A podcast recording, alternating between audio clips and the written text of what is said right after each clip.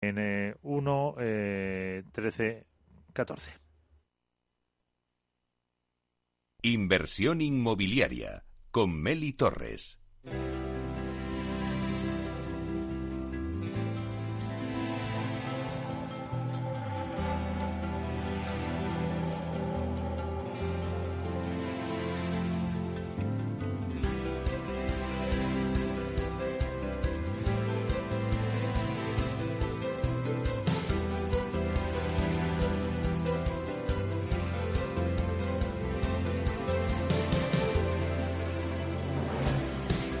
Bueno, pues nos vamos a Valencia con la startup fintech española Rental, dedicada a la tokenización de inmuebles, porque la verdad es que acaban de lanzar su primer proyecto de oficinas de tokenización de inmuebles.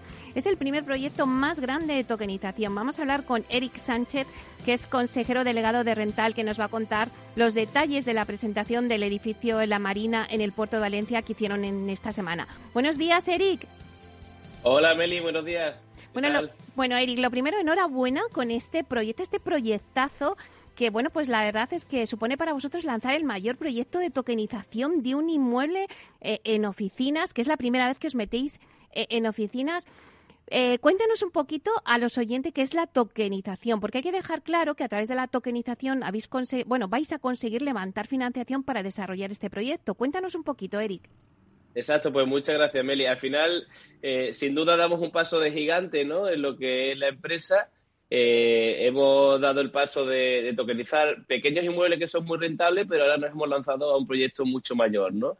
Eh, por empezar un poco describiendo lo que es la tokenización, simplemente es dividir, en este caso, un proyecto, un inmueble, en participaciones y estas participaciones se representan por tokens. ¿no?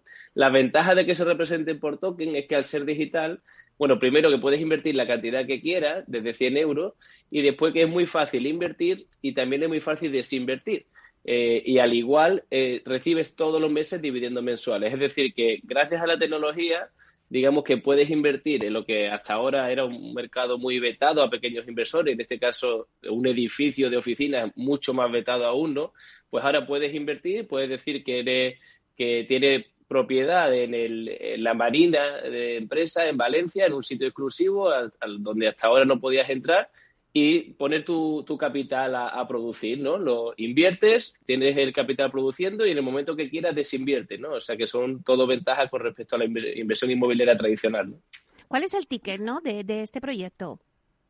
Pues mira, este proyecto asciende a 3,2 millones de euros sin duda es un salto de, como te decía, de calidad en la empresa. Hemos validado que el modelo funcionaba muy bien. Teníamos ya muchos apartamentos tokenizados que se vendían en minutos y hemos querido dar eh, este salto más ambicioso. Y además también nos ha forzado un poco la situación y es que el proyecto de la Marina se nos presentó y era, digamos que irrechazable, ¿no? Y aunque daba, era de un volumen mucho mayor que hasta que el que era hasta ahora, pues hemos querido, hemos querido cogerlo y lo hemos afrontado con ambición y dejamos entrar a cualquiera, ¿no? Con nosotros. Claro, porque cuéntanos un poquito este proyecto. Eh, vosotros cogéis este edificio, que es un edificio que tenéis que rehabilitar para oficinas, ¿no?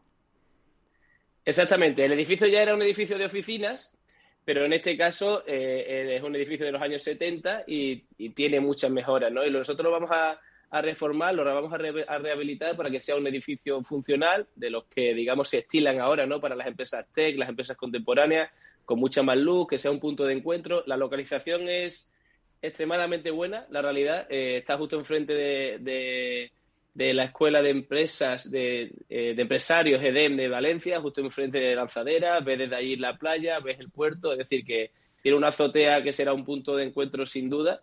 Y, la verdad que, bueno, estamos muy ilusionados. Ahora la reforma la cometeremos después de la compra y, con muchas ganas ¿no? de que muchos inversores entren con nosotros. Bueno, además es que eh, actualmente la oferta de oficinas en Valencia es escasa. O sea, eh, no se puede encontrar un edificio de oficinas ahora mismo con, con esas calidades. Entonces, lo vuestro, pues la verdad es que es un caramelo, ¿no? A la puerta de un colegio. Sin duda, sin duda. Está el caramelo que, como te decía, que ha obligado a una empresa de solo un año de, vida a, afrontarlo, ¿no? Porque no podíamos dejarlo escapar. El, sitio realmente es difícil explicarlo con palabras, hay que estar allí. Hemos subido algunos vídeos incluso de las vistas desde la azotea para, para intentar plasmar a nuestro inversor, que normalmente es digital, eh, el poder sentirse como está allí, pero como dices, hay mucha demanda, porque es una zona que está creciendo mucho a nivel empresarial, es la zona más demandada ahora de Valencia. Eh, hay mucha demanda de oficinas normales, pero en ningún caso hay oferta de oficinas de más de mil metros cuadrados, ¿no? Como serían lo que reunimos en este, en este edificio, que tenemos más de 1.300 metros cuadrados disponibles. Esta la sí, que ya tenemos oferta de compra del edificio, tenemos oferta eh, para cerrar los alquileres y todavía no hemos hecho ni la reforma. Así que es una inversión muy, muy segura porque hay mucha demanda. Al final, donde eh, mercado, ley, de mercado, ¿no? Si hay poca oferta y mucha demanda, pues, pues está claro. Bueno, pero vuestro objetivo eh, es alquilar esos, ese espacio, ¿no? O, venderlo más adelante. ¿Cuál es el objetivo del edificio?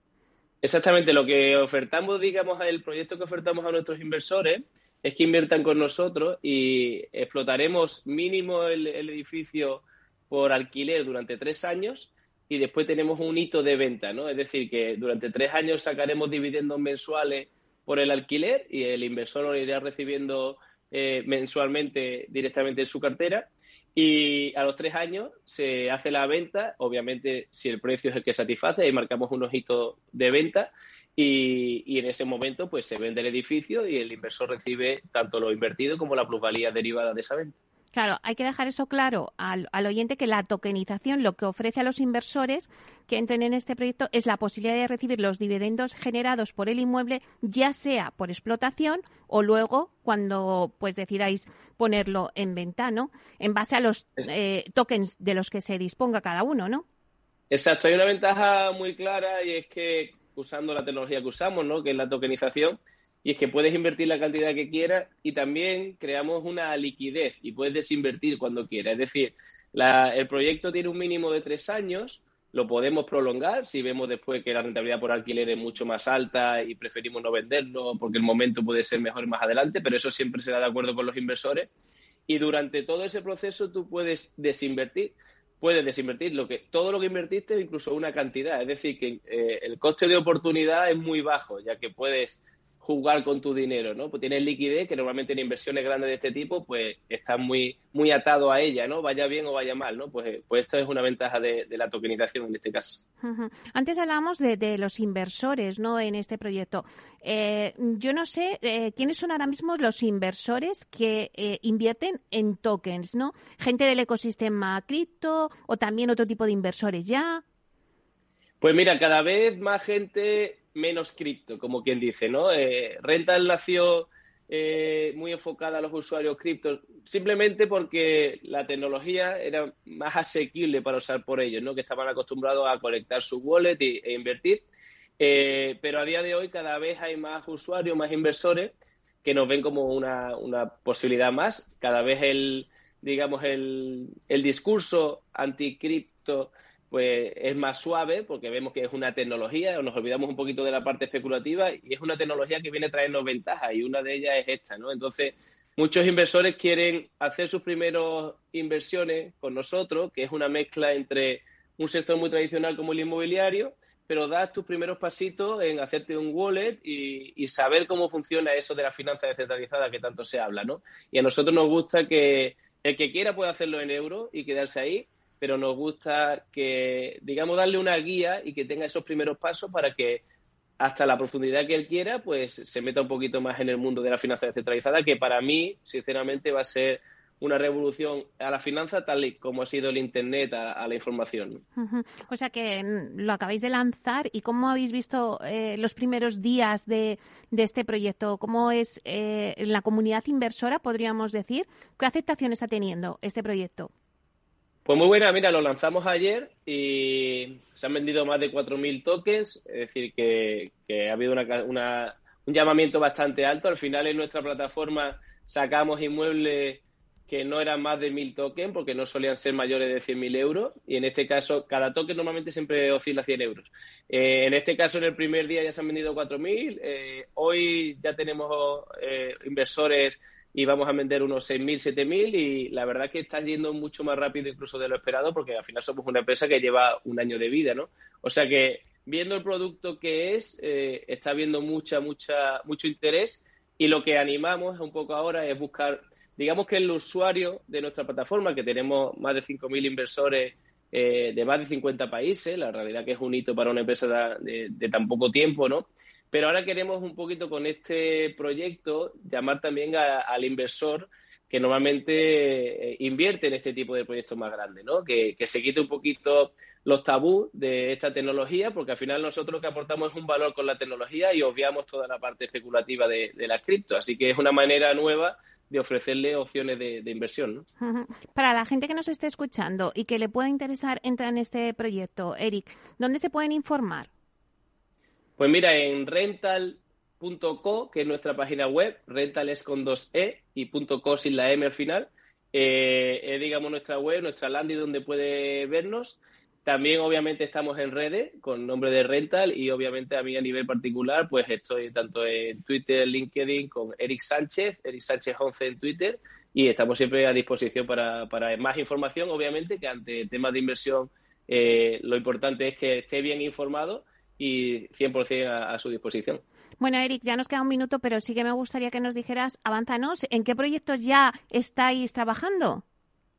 Pues mira, la verdad que este, digamos, está siendo la joya de la corona, ¿no? Eh, en, el tiempo que llevamos, pero cuando lo cerremos, que, que lo cerraremos en las próximas semanas, eh, tenemos unos proyectos muy, muy ambiciosos, ¿no? Y es desde tokenización de hoteles a tokenización de co-livings, es decir, que eh, simplemente al final que nuestros inversores crean en, los proyectos que estamos sacando.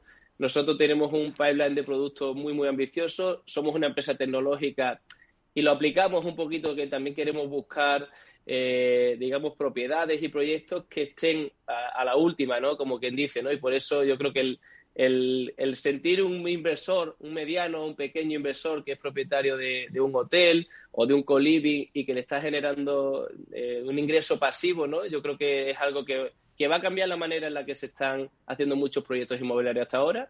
Y bueno, ahí estamos pues, nosotros, ¿no? Para darle esa para abrir esa puerta, ¿no? Para estos inversores. Pues nos quedamos ahí. Muchísima suerte con este proyecto. Ya nos irás contando. Gracias, Eric. Muchas gracias a vosotros, Meli. Un saludo. Hasta pronto.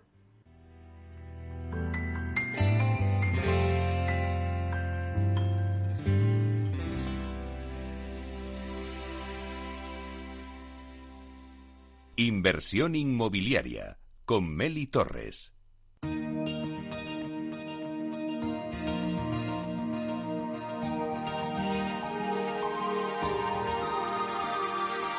En nuestra sección La Vía Sostenible con Vía Ágora os contamos la transformación de la vivienda del futuro enfocada en una construcción sostenible como pilar principal. Bueno, pues hoy en nuestra sección La Vía Sostenible hablamos de desarrollos urbanísticos sostenibles. La contaminación, la escasez de recursos naturales, el gran consumo o la superpoblación han hecho imprescindible la creación de entornos urbanos sostenibles que protejan el medio ambiente. Tal es su importancia que uno de los principales objetivos de la ONU es lograr que los países se comprometan a ir evolucionando hasta que parte de su urbanismo sea considerado sostenible especialmente en Europa, donde dos tercios de la población vive en ciudades y los edificios son los mayores consumidores de energía de la Unión Europea. En España se está avanzando mucho en urbanismo sostenible y para hablarnos de ello tenemos hoy con nosotros en Capital Radio a Rosa Peña, que es directora general de operaciones de Vía Ágora. Vamos a darle la bienvenida. Buenos días, Rosa. Buenos días, Meli. Un placer estar de nuevo en tu programa, como siempre. Bueno, pues ya teníamos ganas de que estuvieras con nosotros en inversión inmobiliaria. Y bueno, Rosa, la verdad es que para situar un poquito a nuestros oyentes, cuéntanos a qué nos referimos cuando hablamos de desarrollo urbano sostenible. Eh, mira, el desarrollo urbano sostenible hace referencia a una mejora duradera y a largo plazo de condiciones sociales, económicas y ambientales de un área urbana. Hay que tener en cuenta que Europa es uno de los continentes más urbanizados. Las ciudades desempeñan un papel fundamental eh, porque son los motores de la economía, son lugares de conectividad, de creatividad, de innovación y son centros de servicios para todo su alrededor. Sin embargo, desafortunadamente también son lugares donde se concentran problemas como el desempleo y la pobreza tenemos distintos retos, los económicos, los medioambientales, climáticos, demográficos, sociales. Todos estos retos están interrelacionados en esas áreas urbanas y el desarrollo urbano solo puede lograrse a través de un enfoque integrado que nos conduzca al éxito. Pero ¿por qué es tan importante que tanto las administraciones públicas como las empresas del inmobiliario se impliquen en el desarrollo de un urbanismo que sea respetuoso con el medio ambiente? Pues fundamentalmente porque la ciudad la construimos entre todos, los ciudadanos, los promotores, las administraciones. Es al final una responsabilidad compartida. La administración porque va a sentar las bases normativas y los instrumentos para el planeamiento y la ordenación de la ciudad. Los promotores porque podemos ir un poco más allá de lo estrictamente necesario y tenemos que tratar de implementar en nuestros edificios las soluciones más eficientes, más ecológicas y más modernas. Y luego ciudadano, el ciudadano está en el centro de todo, es el protagonista, es quien va a dar uso a esos espacios y quien va a dar sentido a la ciudad. En ese sentido, eh, necesitamos un ciudadano más sensibilizado que tiene que adaptar también sus comportamientos al nuevo modelo de, ciudad.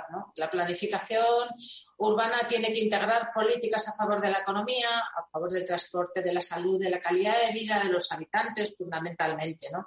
Y la combinación de todos esos factores da como resultado un mejor uso de los recursos naturales y también asociado unas menores emisiones de carbono, lo cual favorece al medio ambiente. Me ha gustado mucho, Rosa, eso que has dicho, que la ciudad la construimos entre todos. Si nos vamos a, adentrar un poquito más en el urbanismo sostenible, eh, bueno, pues al final eh, prestamos bastante atención en el ahorro energético y también en la gestión de los recursos, ¿no? Entre otros aspectos. Pero, ¿qué prioriza este modelo de desarrollo urbano? A ver, eh, el urbanismo sostenible tiene que contribuir al progreso. Y tiene que tener en consideración mm, esa triple dimensión de la sostenibilidad, porque no solo la ambiental, la económica y la social también son fundamentales. En particular, eh, tenemos que entender el suelo como un recurso económico. Es uno de los más valiosos elementos naturales de los que disponemos.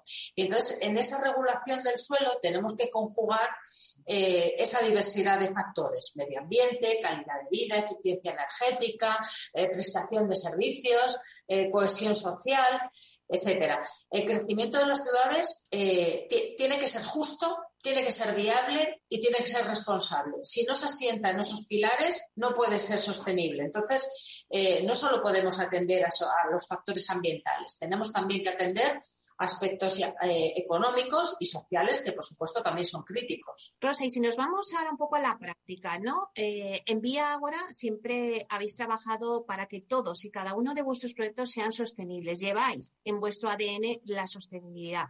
Pero ¿qué actuaciones tenéis en marcha que promuevan este objetivo? Pues sí, tiene razón, Meli. Nosotros siempre hemos tratado de ir un paso por delante y en ese sentido hemos puesto en marcha varios proyectos novedosos y, como siempre, alineados con la sostenibilidad. Eh, hemos puesto en marcha Lignum Tenemos una instalación de 10.000 metros cuadrados en Cuenca en la que industrializamos en madera Fachadas ventiladas y otros elementos, tanto para obra nueva como para rehabilitación. Eh, nosotros creemos que la madera, como materia prima sostenible, reciclable y que menos emisiones de CO2 produce, eh, incorporada a la industrialización, es el futuro de nuestro sector. De hecho, ya estamos montando nuestra primera fachada, eh, en nuestra promoción de Valdevegas en Madrid. Tenemos otra línea de negocio eh, que trabaja la rehabilitación bajo el paraguas de la marca Reviterm. Eh, nuestra realidad es que el parque de viviendas eh, está obsoleto en materia de eficiencia energética y que es imprescindible actualizarlo. No podemos permitirnos despilfarrar energía y entendemos que los fondos europeos Next Generation van a suponer un impulso para abordar esa transformación en la que Vía Agora quiere estar presente como agente rehabilitador. Eh, este agente rehabilitador dará un servicio integral a las comunidades de propietarios, gestionando tanto proyecto como subvención, obra y financiación sin necesidad de recurrir a ningún agente más. Y, por supuesto, nuestras promociones, como siempre, pues eh, cuentan con los máximos estándares de eficiencia, reducir el consumo energético, eh, utilizar energías renovables, instalar máquinas de producción de calefacción, refrigeración y agua caliente sanitaria de alta eficiencia y alto rendimiento, nos van a ayudar a cuidar el medio ambiente y el bolsillo de nuestros clientes, porque esto no es solo una cuestión de conciencia ambiental, también es una cuestión de economía. Eh, todas las promociones que tenemos ahora mismo en marcha en Madrid tienen, por supuesto, la máxima calificación energética. Rosa, últimamente escucho mucho hablar de los denominados ecobarrios, ¿no? que generan una nueva forma de relación del ciudadano con su entorno, modificando también sus hábitos de vida. Cuéntanos un poquito, eh, bueno, pues cuáles son las características que definen los ecobarrios ¿no? y sus beneficios. El ecobarrio eh, es un paso más en el desarrollo urbano sostenible. Mm, son barrios que ya tienen mucho que ver con los conceptos de economía circular y en la que el ciudadano todavía participa más, ¿no? Tienen características añadidas, digamos, ¿no? Los conceptos que, se integran en ese ecobarrio pues tienen que ver con, con el ahorro de energía, con la preservación de los recursos naturales, con el uso preferente de energías renovables de modo que, se integran redes de calefacción y refrigeración urbana centralizados, apoyados en energías geotérmicas, por ejemplo. Eh, se tiene en cuenta el, uso racional y la gestión económica del agua. Por supuesto, la gestión inteligente de los residuos y el reciclaje con redes integradas de, recogida neumática de, de, residuos. Pone especial cuidado en las zonas verdes para preservar esa biodiversidad vegetal y, luego en otros aspectos como los sociales que antes te, comentaba, ¿no? Pues tiene que haber un buen equilibrio entre viviendas, comercios, equipamientos públicos y oficinas. ¿eh? Eh, la movilidad también se cuida especialmente. El transporte eficiente, eso nos va a llevar a un escenario de, menor polución. Esa economía circular, la mejora de, de la accesibilidad. Al final, el objetivo último es que el ecobarrio ofrezca una mejor calidad de vida a sus habitantes, limitando limitando la huella ecológica, por supuesto. Es, es una manera nueva de relación del ciudadano con su entorno. Rosa, iniciamos la sección de la vía sostenible diciendo que hoy hablamos de desarrollos urbanísticos sostenibles. Pero no sé si nos puedes contar si existen ejemplos de un desarrollo urbanístico sostenible en Madrid. Por supuesto, Madrid siempre va en cabeza de todo, ¿no?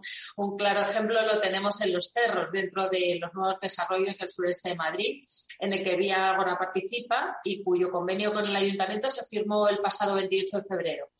Eh, en este nuevo desarrollo pretendemos desarrollar más de 14.000 viviendas, de las que el 50% tendrá algún tipo de protección en el precio.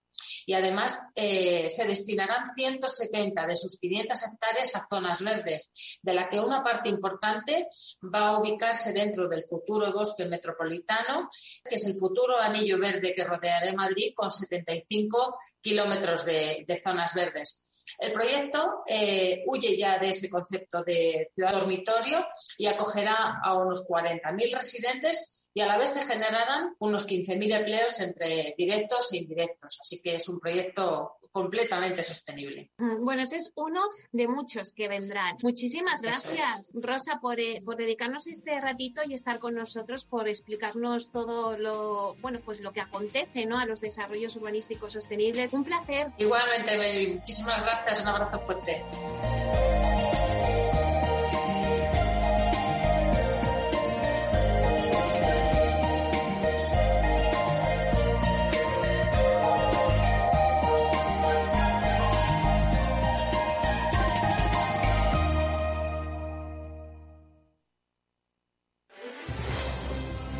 Quieres entender mejor todo lo que rodea a nuestro sector alimentario, tienes una cita en La Trilla.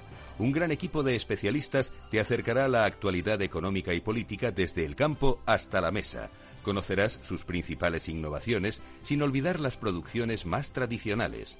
Los sábados de 8 a 9 de la mañana con Juan Quintana, La Trilla de Capital Radio.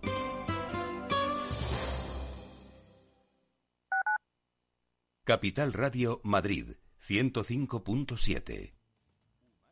Gráficas Naciones. Más de 50 años de experiencia en el sector de las artes gráficas. Apostamos por la última tecnología tanto en impresión offset como en digital y gran formato. Realizamos todo tipo de impresión. Tarjetas de visita, folletos, libros, vinilos, decoración y montaje de stands. Más información en el 91 629 2145 o en gráficasnaciones.es.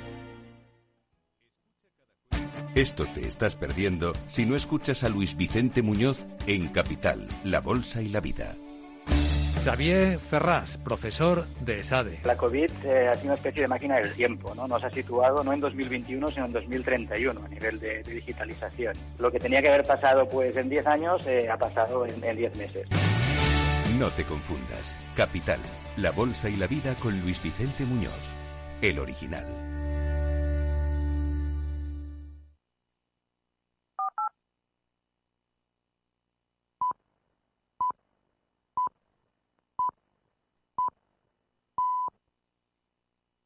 Inversión inmobiliaria con Meli Torres.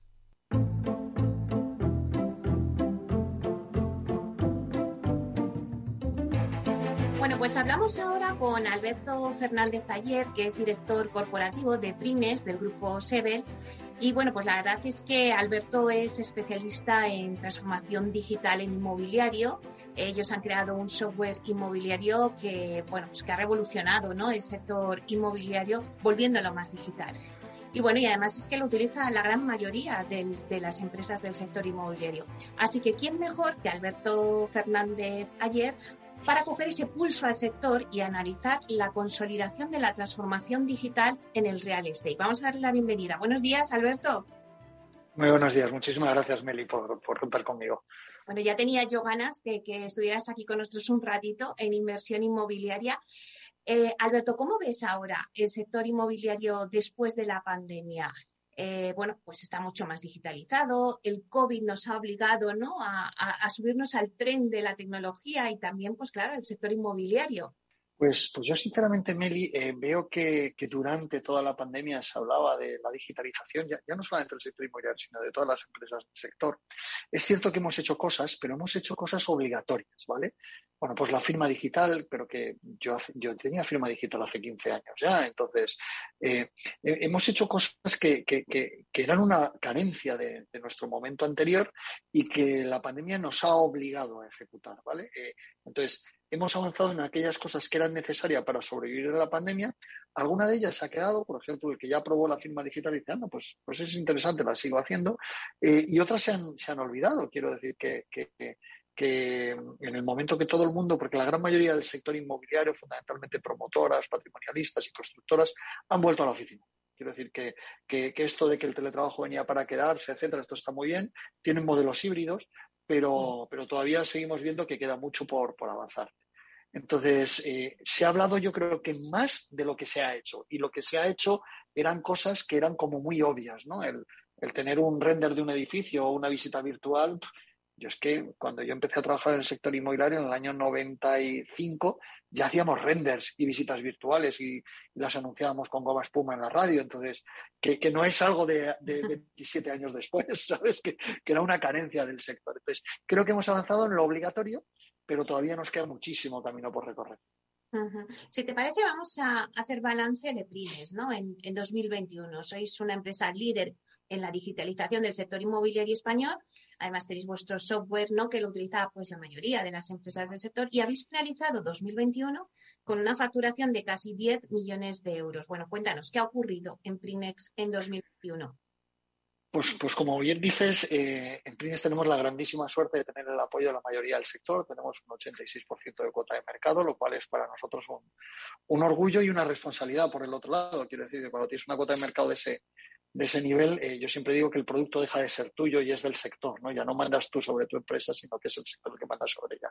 ¿Y qué es lo que ha ocurrido? Pues que nos ha sorprendido el año 2021, Meli, porque empezamos con un horizonte muy catastrófico eh, ya veníamos de la pandemia, pero, pero es cierto que nosotros tenemos una dependencia importante de, grandes fondos, de, de, los grandes inversores del sector inmobiliario, y todos estos de manera grupal, o sea, de manera eh, consensuada, cortaron todo lo que tenía que ver con cualquier tipo de, gasto.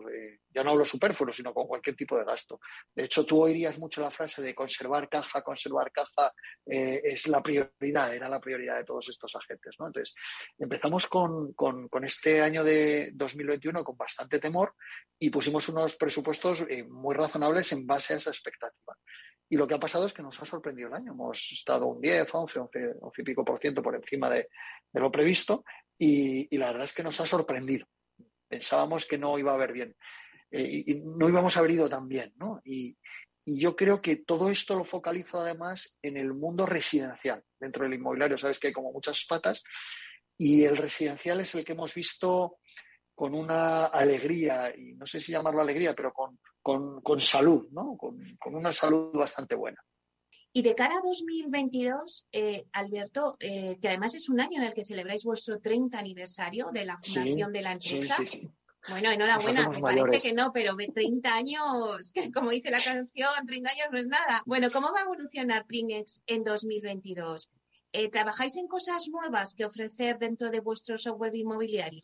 Pues sí, lo primero, gracias por la felicitación. Efectivamente, 30 años en la espalda ya son unos poquitos años para, para una empresa, ¿no? Que cuando dicen cuando superas la barrera de los 25 años ya empiezas a envejecer y nosotros nos seguimos modernizando todos los días, ¿no?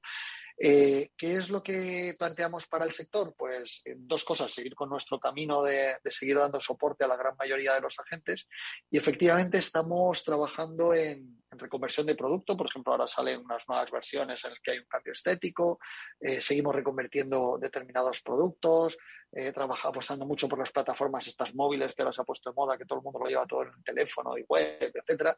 Entonces estamos, eh, estamos eh, promoviendo mucho, es cierto que, somos punta de lanza, todavía vamos un poco por delante de, del sector, ¿no? Y estamos en, en, la fase que se llama los early adopters, ¿no? Los, los, los, los, pioneros, ¿no? Que van probando estos nuevos productos poquito a poco, pero sí que esperamos que el resto del sector vaya ah, uniéndose a esa tecnología, ¿no? Y a esa, a esa digitalización que comentabas tú al principio, que como, como he dicho al principio, queda todavía un poquito por hacer. Claro, entonces, Alberto, si queda todavía camino por recorrer, eh, ¿qué le falta al sector para entrar en esa digitalización? Porque antes nos decías, bueno, la, eh, pues la pandemia y el COVID ha obligado a hacer lo fundamental, ¿no? Las cosas que eran obligatorias, ¿no? Pero ¿qué le falta para, para entrar en esa digitalización? Pues hemos avanzado mucho, Meli, en el mundo de las relaciones con los clientes. Hemos apostado por visitas virtuales, por firmas digitales, por atención a través de, modelos de este tipo, de Zooms y, de, herramientas de comunicación. Pero, hay otra serie de verticales en el sector en los que no hemos avanzado. Uno de ellos es en los procesos. Y yo te voy a poner el caso que siempre pongo que a mí me parece aterrador. Tú sabes que cuando tú emites una factura, eh, eso se emite desde un sistema informático, desde un programa de contabilidad. Se llama Prinex, Pronex o como se llame, ¿vale? Pero se emite desde un programa de contabilidad. Eso se vuelca en una pantalla, se genera un PDF, un, archivito, ¿vale? Que luego le mandas al proveedor, o incluso hay gente que lo imprime y va, lo manda por, por correo, por correo tradicional, y llega una cartita, ¿no? Ahora ya somos un poquito más modernos y lo mandamos por correo electrónico. Pues bueno, luego ese PDF va alguien, hay veces que lo imprime, lo almacena y lo digitaliza en el otro sistema contable que recepciona la factura para poderlo pagar. Y yo pregunto, ¿existe algo más absurdo en la vida que tener un dato digital, imprimirlo en un papel o un PDF, para mandarlo en un PDF, para que luego venga otro y lo pique a mano y lo vuelva a digitalizar? O sea, algo que nace digital, lo hacemos no digital, vuela de una manera a veces incluso por mensajero o por correo tradicional, luego llega un tío, lo escanea y lo mete a mano. Entonces, eh, es muy absurdo este proceso que te estoy contando. Bueno, pues el 90% de las empresas del sector inmobiliario, pero no es solamente el sector inmobiliario, muchas empresas no utilizan una factura digital. Utilizan las facturas en PDF que recibes tú todos los días en tu casa, de, lo que fuera, ¿no? Eh, fíjate si nos queda por avanzar. Y, te hablo de, de algo que todas las empresas necesitan. Cobrar y pagar, recibir facturas y emitir facturas. Si empezamos por ese proceso que es el más tonto, hay un montonazo de procesos adicionales que avanzar. Entonces yo creo que el vertical de los procesos Meli es el gran olvidado en todo esto. Quizás porque no es visible desde el exterior. Solamente me ayuda a mí a ahorrar costes y me ayuda un poco a ser más eficiente, pero, pero bueno, pues contrato más chinos metiendo facturas y ya está. Entonces, en esa parte nos queda que avanzar. Y luego yo creo que eh, ya dentro del, mundo de la digitalización del sector, hay otros verticales, como todo lo que tiene que ver con, con, que nuestras viviendas y nuestras casas lleven tecnología inmersa. ¿no? Yo siempre he dicho que no existe nada más tonto que un interruptor de luz. Es decir, algo que te habrá pasado alguna vez en un hotel que te hayas tenido que levantar para encender la luz porque está lejos, ¿no? Y es pero bueno, qué absurdo, ¿no? Eh, cuando estamos en plena era en la que mueves un dedo y se encienden las luces y todavía nosotros seguimos rompiendo una pared metiendo un tubo para meter por dentro del tubo un cable, pegar un interruptor en un sitio fijo para tener que levantarle a un botón. Ah. Estamos, ah, y luego tapar la pared y pintarla de, toda la, roza que has hecho, ¿no? algo tan absurdo como que, un panel no lleve incorporado algo, un sensor que encienda la luz o algo de eso, nos queda muchísimo por avanzar en el mundo de los productos. Bueno, la verdad es que hemos ido avanzando. Antes decías que ya, bueno, pues la firma digital, por, decir algún caso, ¿no? Pues decías, la firma digital ya la incorporábamos desde hace tiempo. Pero sí que es verdad que cuando eh, queremos comprar una vivienda, ya podemos hacer la reserva, tenemos la firma digital, pero ¿para cuándo el, notario digital, ¿no? Que es el, paso que queda, porque al final sí que puedes hacer todos los pasos a través de la tecnología de comprar una vivienda, pero al final te tienes que ir, desplazar, irte a un notario para poder firmar y comprar la vivienda. No sé, se me ocurre para cuándo el notario digital. Eh, eh, el problema ya no es solamente el notario, Meli, es también el, registro de la propiedad. O sea, hay, una serie de, ingredientes o de actores el, en el momento de la escritura pública que fedatario público, en este caso notario, registros, etcétera, que necesitan un poco más de presencialidad. El para cuándo depende de que las administraciones se pongan de acuerdo. Hasta hace relativamente poco no se pusieron de acuerdo catastro y registro de la propiedad, así que llevamos arrastrando una problemática con eso de, siglos, no de, no de, años, sino de siglos. ¿no? Entonces, eh, yo creo que es algo que tardará. Todo lo que tiene que ver con digitalización de las administraciones públicas, por mucho de nuestros políticos se empeñen, se les llene la boca de que se están digitalizando. O sea, yo no sé si tú has probado dar de alta un trabajo trabajador, como persona particular, tú contratas a alguien para que venga a tu casa a echar una mano y bueno, es que ya solamente intentar hacerlo eh, digitalmente es, de locos, ¿no? Es, no es fácil. Entonces, yo creo que eso tardará, pero tampoco me obsesionaría. A lo mejor yo lo cambiaría por el, por el telenotario, en vez de que tenga que ir yo a su casa, que venga a la mía, y seguramente eso sea más rápido que, que, se digitalicen, ¿no? Igual que tenemos ahora Igual que tenemos ahora telehielos, ¿no? Y te vienen con hielos a casa, o telebebidas, o, o, o Uber Eats, o cualquiera de estos, ¿no? Pues que te venga el notario a casa, porque total, para la charla que nos dan los notarios de, cuatro minutos y además con poca gana, ¿no? Que pues ves que siguiente, siguiente, siguiente, pues por lo menos que se esfuerce y se venga. Bueno, pues me gusta, me gusta eso del telenotario, lo voy a apuntar, eh, Alberto. Bueno, pues ya para terminar, ¿qué consejo le darías al inversor que nos esté escuchando y bueno, y que todavía no tiene claro esa apuesta por la digitalización? en el sector inmobiliario. ¿Hacia dónde van las tendencias? Pues yo creo que las tendencias van, Meli, fundamentalmente en, dos, en dos sentidos. El primero, el control y ahorro de costes, y para eso la digitalización de procesos es fundamental. Todo lo que es interno en la compañía para, ser más eficiente con, menos gente y sobre todo para, controlar más qué es lo que se hace y cometer menos errores y tener todo eh, en, tu panel de mandos. Y la otra que es en lo que sí que hemos avanzado estos, estos años, que es en las relaciones con el cliente. El cliente cada vez va a pedir más. Eh, has comentado tú, hemos avanzado en la reserva digital. Pues Meli, no es tan cierto porque realmente ahora mismo compañías en las que puedas reservar digitalmente, real, ¿vale? No te mando un WhatsApp y me lo haces, sino de verdad que puedes hacer una transacción de reserva digital, todavía hay muy pocas, no, no llegaremos al 2-3% del mercado inmobiliario. Entonces, todavía ahí nos falta muchísimo por avanzar en clientes y en procesos. Bueno, pues esas son las tendencias. Eh, muchísimas gracias, Alberto, por estar aquí con nosotros un ratito en Capital Radio y coger el pulso al sector ¿no? de, del real estate en tecnología. Muchísimas gracias a ti, Meli, como siempre. Hasta pronto. Hasta pronto, Meli.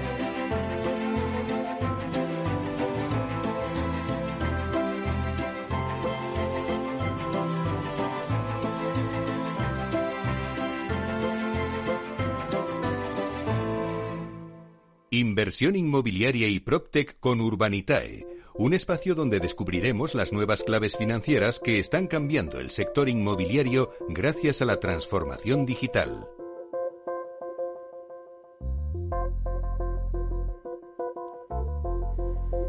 Pues ahora en nuestro espacio de inversión inmobiliaria de la mano de Urbanitae vamos a profundizar en las claves financieras que nos ofrece el mercado de la inversión inmobiliaria. Para ello contamos con la presencia de José María Gómez Acebo, que es director de clientes institucionales en Urbanitae. Vamos a darle la bienvenida. Buenos días, José María. Buenos días, Meli. Bueno, pues arrancamos hoy hablando de la inversión inmobiliaria a nivel mundial. Hoy que tenemos un día también complicado a nivel mundial, ¿no? Con el tema de Ucrania.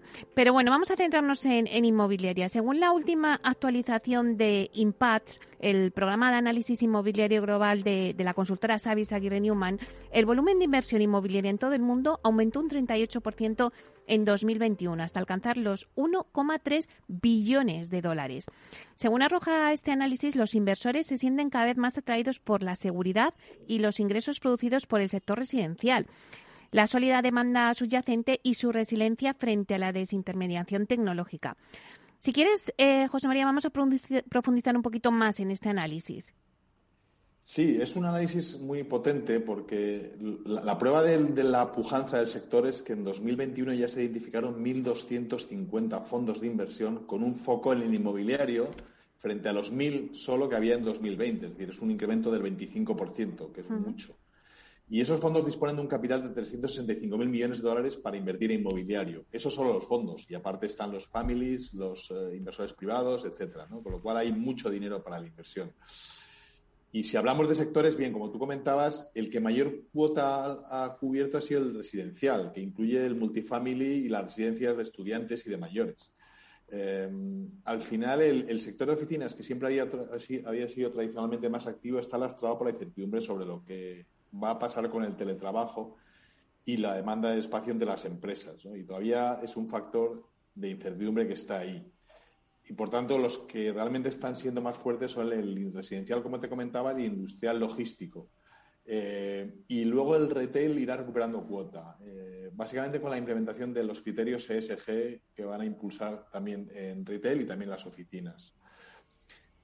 Es verdad que en el sector residencial eh, está teniendo una demanda más potente que ningún otro. Y la tendencia en 2022 yo creo que se va a mantener, porque hay falta de stock y eh, veremos y de promociones en ciudades secundarias eh, con, buscar que hasta ahora no, porque siempre se está buscando el prime pero el prime empieza a ser escaso tanto en retail como también en industrial y luego quizás eh, volvamos a ver ahora que vuelven los hábitos de compra y que se va estructurando, el sector retail de distribución vuelve a tener también su, pujanza.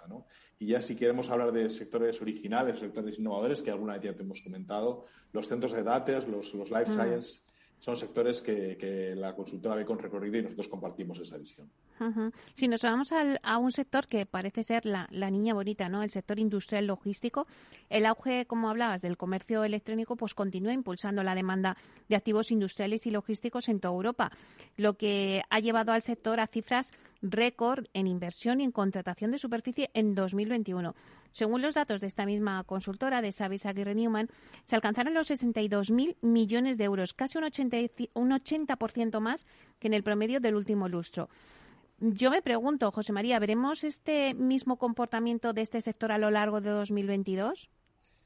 Pues las cifras son espectaculares y la tendencia parece que va a ser así. La verdad es que lo que está también provocando todo este flujo de capital hacia esta clase de activo es una compresión de las rentabilidades en zonas prime, es decir, vamos a precios más altos y márgenes más estrechos, que están situándose en media en las yields brutas en 4,20 a nivel europeo y solo un 4% si miramos exclusivamente el caso español. Em, como aspecto positivo, en cambio, está que la escasez de activos prime ha llevado a la subida de alquileres en torno al 5% anual y a tu pregunta concreta, la verdad es que no vemos absoluta ralentización y el sector creemos que se continuará comportando de forma robusta en 2022 porque los fundamentales del mercado son muy favorables. Según el último censo logístico europeo de Savills, que es el que citabas, el 46% de los inquilinos prevé aumentar su superficie de almacén en los próximos 12 meses. Si tenemos en cuenta la limitada oferta disponible, pues al final la previsión es un mayor desarrollo en el sector a pesar del aumento de costes de construcción, así como interés mayor por ubicaciones secundarias a medida que los inversores van ascendiendo en la curva del riesgo en busca de una mayor rentabilidad. Otro sector, el sector living, que engloba los activos residenciales en alquiler, pero también las residencias de estudiantes y de tercera. Se convertirá próximamente en la primera categoría de inversión inmobiliaria en nuestro país, o por lo menos así lo ha afirmado Adolfo Ramírez Escudero, que es el presidente de la consultora CB Richard en España, durante el evento de Tendencias 2022. José María, ¿efectivamente será este sector una de las primeras categorías de inversión inmobiliaria en España a corto plazo? Pues, eh, eh, bueno, habrá que verlo, pero parece indicarse que sí. O sea, el IBM está evolucionando muy rápidamente ¿eh? y en Estados Unidos, por ejemplo, ya representa la, mayor, la primera categoría de inversión con un 38% del volumen total. En Europa está en el 29 y en España todavía estamos en el 23, con lo cual, si seguimos la tendencia de lo que está pasando en Estados Unidos, pues no sería extraño que efectivamente acabara siendo la primera categoría de inversión también. Y dentro del living, algunos sectores más destacados serán el Build to Rent, la vivienda asequible, el Senior Living como novedad, incluso productos más novedosos como pueden ser los guardamuebles o los unifamiliares de alquiler, serán productos que quizás haya que tener en cuenta. El sector de residencia de estudiantes, por ejemplo, eh, va a crecer mucho a rebufo de que, y lo, hemos estado viendo estos, estos últimos años, se están produciendo inversiones muy fuertes en educación, en universidades, en nuevas entidades educativas, estando los fondos de capital riesgo con operaciones multimillonarias más de 2.000 millones invertidos en los últimos cinco años. Y entonces e, eso nos, nos, da a entender que a rebufo de esa inversión en, universidades y en colegios públicos habrá inversión en, residencias de estudiantes, que en España eh, hay como 100.000 camas disponibles, pero la verdad es que el 70% se considera que están obsoletas, con lo cual hay un amplio recorrido en ese ámbito. Eh, las tendencias de inversión privada en inmobiliaria, la verdad es que han cambiado eh, tras la pandemia. La gestora de real estate eh, ING ha analizado así los grupos que mayor beneficio han experimentado en el último año y elige tres, el logístico, el hotelero y el living. ¿Por qué crees tú que estos tres segmentos triunfan tanto entre los inversores privados? Bueno, es, una buena pregunta. El, sector inmobiliario en este momento supone el 40% de la cartera de inversión en banca privada. Y en general los, family offices son activos con importes que van desde los 5 hasta los 25 millones en media. Em, la compra de hoteles, que es uno de los sectores que tú señalabas, ha seguido una tendencia altista durante el último año, tanto a nivel rural como urbano. Y gracias a la, sobre todo a la cantidad de establecimientos que han salido del mercado por las dificultades que afrontaban sus propietarios y, por tanto, precios competitivos, muchas veces hoteles bien ubicados, y eso está impulsando la compraventa de activos hoteleros. También es verdad que está ayudando mucho a las facilidades de financiación, gracias a que los tipos de interés se mantienen a niveles muy bajos y los bancos cada vez se más con financiaciones que pueden estar permaneciendo en torno al 50-60% del valor del activo y eso lo hace bastante asequible a las inversiones. En el sector logístico, que ya, como ya hemos comentado, está en pleno auge por su solidez a medio y largo plazo, es atractivo, aunque yo diría que un poco de forma selectiva. Los inversores están teniendo en cuenta varios factores, como la ubicación o la red de distribución a la que pertenecen las mercancías.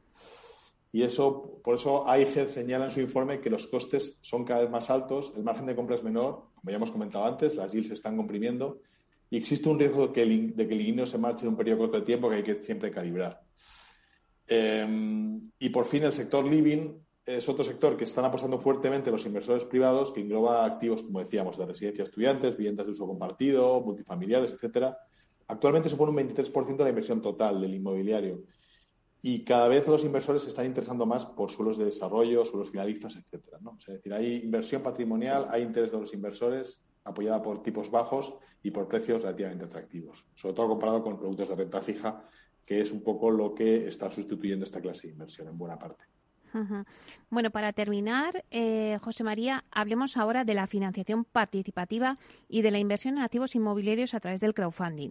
Ayer mismo lanzasteis un nuevo proyecto de financiación residencial de obra nueva en Madrid. Lo habéis vuelto a cerrar en tiempo récord. Háblanos de este nuevo proyecto y luego también si tenéis previsto alguno más en las próximas semanas. Pues la verdad es que sí, se, se, financió en solo dos minutos, lo cual es una verdadera barbaridad, porque eran 3.700.000 euros, entraron casi 750 inversores y era un proyecto de un edificio de viviendas que aprovechaba un antiguo edificio de oficinas para hacer 28 unidades en la calle Santa Hortensia, un poco la zona donde está la sede de IBM en Madrid. Y la verdad es que es un éxito que hasta a nosotros nos sorprende, ¿no? Y estamos permanentemente retados por nuestra base inversora para seguir buscando productos de inversión atractivos, seguros y analizados con el grado de rigor que imponemos nuestros análisis para no equivocarnos, que es nuestro gran objetivo, acertar en los productos de inversión que ofrecen nuestros inversores y que dé las rentabilidades que estamos consiguiendo. ¿no? Y respecto a nuevos productos, bueno, pues vamos a sacar un nuevo proyecto de trasteros, que no sé si es el sexto o el séptimo que ya sacamos, siempre con el mismo promotor, con Blue Panson. En este caso, eh, el retorno estimado será de un 8% en 12 meses Eh, y la verdad es que sabemos que nuestra inversora cree y confía en este promotor porque anteriormente siempre ha funcionado bien, ha devuelto incluso anticipadamente su préstamo.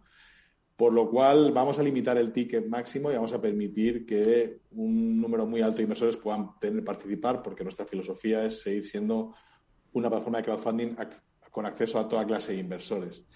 Y con esta operación, pues yo creo que vamos a cerrar un mes extraordinario. Yo creo que vamos a rondar casi los 6 millones de euros financiados durante este mes, que para nosotros también es la cifra más alta que nunca habíamos hecho y que nos, nos, nos indica que vamos por el camino correcto. Bueno, bueno, pues estamos de enhorabuena porque 6 millones es que se dice pronto y que, bueno, me queda impresionada que el, el proyecto de ahí de Santa Ortesia, dos minutos y ya habéis completado el ticket, me parece un récord que, que, bueno, pues nada, solo daros la enhorabuena, eh, estar pendiente del siguiente proyecto de Trasteros que nos acabas de anunciar y bueno, pues deciros que, que me alegra mucho compartir con vosotros aquí en la radio todos vuestros éxitos.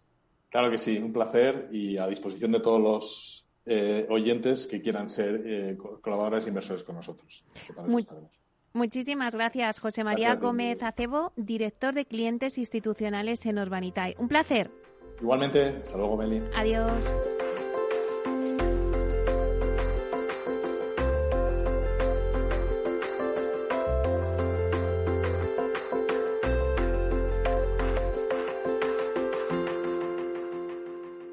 Inversión inmobiliaria con Meli Torres. Bueno, pues acabamos de hacer un repaso a toda la parte tecnológica del sector inmobiliario con la entrevista de Alberto eh, de Prines y que también con, con Urbanita y con José María Gómez Acebo, pues todas las tendencias que hay y todo lo que está pasando en este mundo Proctec y tecnológico en el sector inmobiliario. Luego a las 12, después del informativo, no os podéis perder porque llega nuestro tiempo de lectura. Y hoy os traemos el libro Guía para invertir tu patrimonio. Vamos a charlar un rato con el autor del libro, que es Paco López, es fundador de libros de, de, cabecera y nos va a dar las claves, que las va contando en el libro, pero bueno, os vamos a hacer un resumen para cómo invertir vuestro patrimonio y sacarle rentabilidad. Me parece súper interesante, así que a las 12 después del informativo quiero que todos estéis pegados a la radio para oír esta, esta entrevista que es muy interesante. Y luego ya en la última recta final del programa, pues nada, vamos a tener eh, nuestro espacio de urbanismo, ¿no? Vamos a hablar con Sareb, que es propietaria de, los suelos en, en, desarrollo en el sureste, en la estrategia de los cerros. Nos va a contar cómo, cómo está este desarrollo y luego para terminar el programa nos vamos de viaje con Expedición Culmia y nos vamos a hablar sobre nuestro destino, que es la sostenibilidad y cómo hacer edificios saludables. Así que todo esto dentro de unos minutos.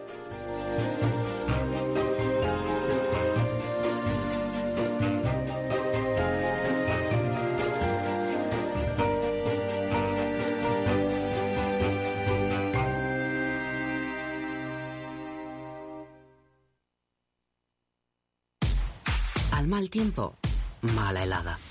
El cambio climático lo ha cambiado todo y los riesgos son más y más imprevistos, como las lluvias, las heladas o el pedrisco. Por eso necesitas un buen seguro agrario que garantice tu tranquilidad. Y ahora es el momento de contratar tu seguro de frutales. Agroseguro. Trabaja sobre seguro. Cuatro razones por las que no puedes perderte Expo Gandam el próximo 25 de febrero. Razón 3 vamos a darte las claves para que te conviertas en proveedor de servicios de movilidad y a mostrarte cómo se vende el vehículo de ocasión en mercados más maduros que el nuestro. Si quieres ir un paso por delante, no puedes faltar. Con los planes de pensiones y PIA Santander, te ayudamos a construir el futuro que deseas mientras consigues grandes ventajas. Porque ahora si traes tu plan de pensiones o tu seguro PIAS al Santander, te damos hasta un 6% de bonificación. Consulta condiciones en bancosantander.es o en tu oficina más cercana. Santander Previsión. Enfoca tu futuro.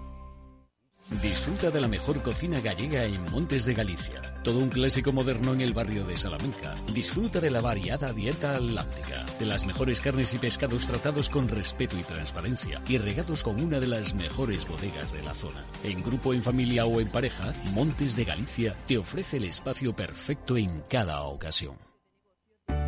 Conecta Ingeniería es el programa que acerca la ingeniería a la sociedad. Todos los miércoles de 10 a 11 de la mañana en Capital Radio con Alberto Pérez. Conéctate. Esto te estás perdiendo si no escuchas a Rocío Arbiza en Mercado Abierto. Xavier Puig, profesor de finanzas en la Universidad Pompeu Fabra. Hasta es de mala educación preguntar eh, cosas de dinero. Yo recuerdo en países anglosajones que a veces es lo primero que te preguntan, ¿no? ¿Cuánto cobras? y para nosotros nos parece impúdico. Mercado Abierto con Rocío Arbiza. Si mantienes la cabeza en su sitio, cuando a tu alrededor todos la pierden, si crees en ti mismo cuando otros dudan, el mundo del trading es tuyo. Trading 24 horas, un sinfín de oportunidades. Cuando ves la oportunidad, IG.